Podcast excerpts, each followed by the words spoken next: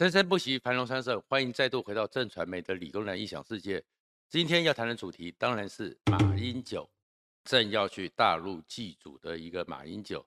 当然，马英九去正要大陆这件事情呢，引起了很多的争论和讨论。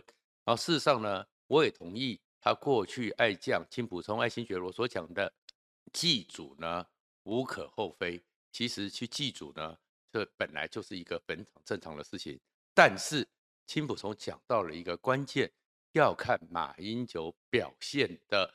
言行行为、言行举止才是关键。这原因是什么？因为马英九的个性呢，我们知道他有个人来疯的一个特质。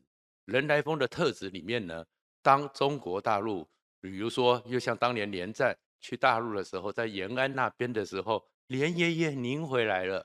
那如果他碰到马爷爷您回来的时候，会不会讲出一些不得体的话？这是第一个风险。第二个呢，马英九呢，有是一个。面对压力会 Q 等级的人，所以比如说呢，他当时的时候，他见到马英九和习近平在新加坡的马习会，其实全世界都乐观其成。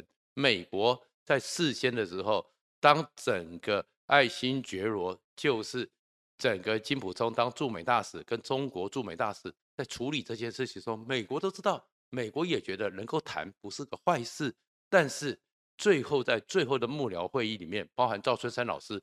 都告诉马英九要利用这个机会，在全世界的面前讲出一个中国各自表述。马英九丢等去各自表述，在公开的场合没讲，结果完全成了一场败笔。所以马英九的表现当然也是大家所关注的。可是这里面不管马英九表现引起多少争论，包含连蔡正元都在这里讲说，他现在在台湾的政治分量是很低的。马林长就连里长都不是，不会有太多影响。可是。马英九这场的表演里面，我们今天要关注的是，他其实是对于很多国民党，尤其是一九四九年来到台湾的这批台湾的二一九四九后移民，包含他们的后代，数十年其实是很非常理性，希望能够处理的中国结台湾情的整个努力，被马英九给破功了。如果你关注这个频道，请记得按赞、分享和订阅。其实呢，马英九呢，为什么说他这次去，其实是对国民党数十年来从两蒋一直到现在，很多国民党理性的、合理的，在国际上其实是有道理的一个思考，怎么解决中国结和台湾情这些纠缠里面的一套方案彻底崩溃呢？就是来自于国台办。非常恶劣的用了“马先生”这个字眼，而马英九没有抗议。首先，先想着说，称为马先生有什么不对吗？我们知道，在国际上或者是社交上的一个场合，基本上尊称跟人的称谓里面，对你表示尊重，通常会称呼你，你是整个生涯里面最高的职位，比如说就叫做马前总统。或马前主席，这个叫做一个最高职衔，这是一个社交和外交场合里面的基本礼仪。你呢，就可以叫我黄先生。为什么叫我黄先生？因为我是 nobody，nobody 就称我为黄先生。当国台办直接出来叫你马英九是马先生的时候，其实国台办他讲的话就跟当初李红在讲王金平是要饭的一样，非常不礼貌。那这样一个不礼貌。其实你马英九竟然吞了这个东西是非常糟糕的，因为为什么呢？你马英九在二零一六年十一月的时候去了马来西亚参加全球华人论坛，里面的时候，突然整个马来西亚的主办单位把你前中华民国总统的名牌换成前台湾地区领导人，你马英九都气呼呼的出来开了国际记者会，国际媒体都有报道。马英九当时你讲的话是什么？你当然知道。先生或换头衔是何等的不尊重，所以当时你讲的话我都会背。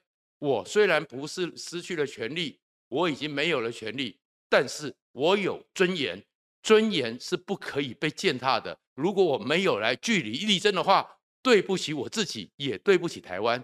当时你在二零一六年在国际媒体上你都会争，你怎么没有跟国台派争一下呢？而且事实上，过去不管是胡锦涛。不管是习近平见过连战，见过宋楚瑜，见过洪秀柱，见过吴伯雄，见过朱立伦，至少他们我们可以理解，在中国那种体制里面，在中国那种创国建国神话里面，中华民国早就亡在一九四九年了，民国三十八年。但是他们不会称他们什么马连副总统，或者是宋省长，都没有这样称。但是至少称你主席，是因为你是国民党的主席，你是亲民党的主席，洪主席。你马英九连主席都没有了，你难道不该争吗？而且这种时候，中国敢这样子，就是代表着马英九还有国民党长期努力的，希望跟中国建立了一个不统不独不武，互不否认。这样一个基本默契已经被彻底的撕毁了。事实上呢，长期以来面对怎么去处理中国，我们知道说，当然有一九四九年以前，二从一九二七年一直到一九四九年的国共内战，打到后面总共将近九十几年的恩恩怨怨。所以呢，事实是确实是有一批国际关系，包含连美国、欧洲的国际战略学者都在讨论这个问题。所以出来的话。是可以接受的，就是不统、不独、不武，你不要统强势的要统一，台湾也不会正式的宣布台独，然后不会武力去侵犯，不会武力对抗，然后互不否认。所以我不否认你，你也不否认我。这其实跟蔡英文所讲的，就是默契上认可了双方互不隶属，然后都是一个实质存在这个世界上。已经数十年甚至将近百年的政治实体，互不否认。而马英九当时的想法是，当这些都巩固下来之后，就是互相承认，不统不武，不统不独不武，互不否认，进到互相承认。那现在呢，已经把你给否认了，连马先生都出来了，就是完全把他否认了。然后习近平直接讲说，绝不承诺放弃武力统一台湾。这样的事情不统也已经处理掉了，反而是台湾呢还没有去宣布台独，反而是台湾还守着这个国际上数十年的默契，所以谁在变更现状？马英九，你是哈佛的法学士，难道国际法的专家？难道你不懂吗？而且事实上，当时在全世界认可的是、认知的是一个，如果可以做到不统、不独、不武、互不否认、互相承认。也许接下来像是大英国协的模式，就是连战曾经出过一本书，还有很多国际上国际关系的专家，或者是台湾曾经有过的很多两岸专家，都认为的属一个中华邦联，类似大英国协，就是像美、英国、加拿大，他们都是大英国协的一部分，澳洲也是大英国协一部分，有自己的军队，有自己的主权，但是大家。都有一个历史上的一个渊源，然后是平常的时候是站在一起的，来一个中华邦联，也许这是两岸对抗最后的一个可以解决方案的一项之一。但是你马英九如果现在连不统不独不武互不否认，你都没办法捍卫，你怎么能够保证能够走到下一步呢？但这么多的一个问题里面呢，其实。马英九可能不会觉得有问题，因为他一向自我感觉良好，他不会觉得这些问题，他可能会觉得很委屈。但是马英九，你真正对不起的人，是你自称你是蒋经国的后人，你是蒋经国的传人，连蒋经国都会傻眼，你怎么会这样子搞呢？因为蒋经国的时候发生过一件事，在整个共产党占据了整个。中中国大陆成立了中华人民共和国之后，浙江奉化的蒋家祖坟曾经被挖掉，曾经被摧毁。但是后来呢，就是习近平的老爸习仲勋下令重修浙江奉化，重修浙江奉化蒋家祖坟，然后透过呢是跟一个叫做廖承志，廖承志的爸爸跟孙中山是一起搞革命的，然后廖承志是跟蒋介石。一起搞黄埔军校的，透过他写了一个亲笔信，交给陈香梅，就是陈纳德飞虎队的那个陈纳德，他的太太陈香梅来到台湾，亲笔信交给蒋经国，告诉蒋经国说，已经帮你修好了祖坟，希望你有空的话可以回来看一看，两岸一家亲。蒋经国看了只有三个字回答：晓得了。完全不会受到这个影响。然后另外一方面呢，还有一个就是宋美龄。讲宋美龄，我们知道宋氏三姐妹，讲宋美龄感情最好的就是她的二姐，也就是孙中山的夫人之一的宋庆龄。宋庆龄后来留在北京，一九八一年过世了。一一九八一年的时候，宋美龄正在美国，因为蒋介石也过世了。当时的时候，北京就问宋美龄说，要帮宋庆龄做告别式，你们姐妹情深，你们是不是需要来送你姐姐一行？对于一个姐妹情深，又是几十年的分离，当然希望了。可是宋美龄只讲了八个字：亲情重要。大局优先，所以呢，他还是没有回去，因为他知道，虽然这有亲情，可是你的身份不一样，你的身份有太多的象征意义。你马英九身为中华民国在台湾选出来的民选总统，你怎么可以把人民赋予你的这个权利，完全的不抗议，完全的去不争取呢？然后，而且。所以这件事情，马英九访大陆，对国民党、对马英九，对于国民党里面有些理性的，可以是选项之一的，不统、不独、不武、不不否认、互相承认中华邦联这一个还有相当合理逻辑基础的这样的一个努力，数十年努力都被你毁于一旦。不过这边呢，也要讲一些话，有些历史情节我们是要去尊重的。民进党有些东西呢。也是讲了过火了一点，比如说他们就会拿出马英九这次去大陆的行程，讥讽这次是反日行程，说是马英九去走的地方都是什么武汉呐、重庆呐、是国民党绕跑地方，是过去抗日的地方。其实这东西确实就有点过头了。我们对在同一个地方的人，我们彼此族群对于他们的历史记忆、历史情节。都应该互相理解和尊重。事实上，真的有很多坐在台湾的四九移民对日本是有非常复杂的情绪，特别是当年就是面对着日本侵华战争那个里面的这些所谓的外省人，他们十几岁就不能读书了，他们的家人就从此天人永隔了。他们确确实实有太多的故事，人生就毁在那一场战争。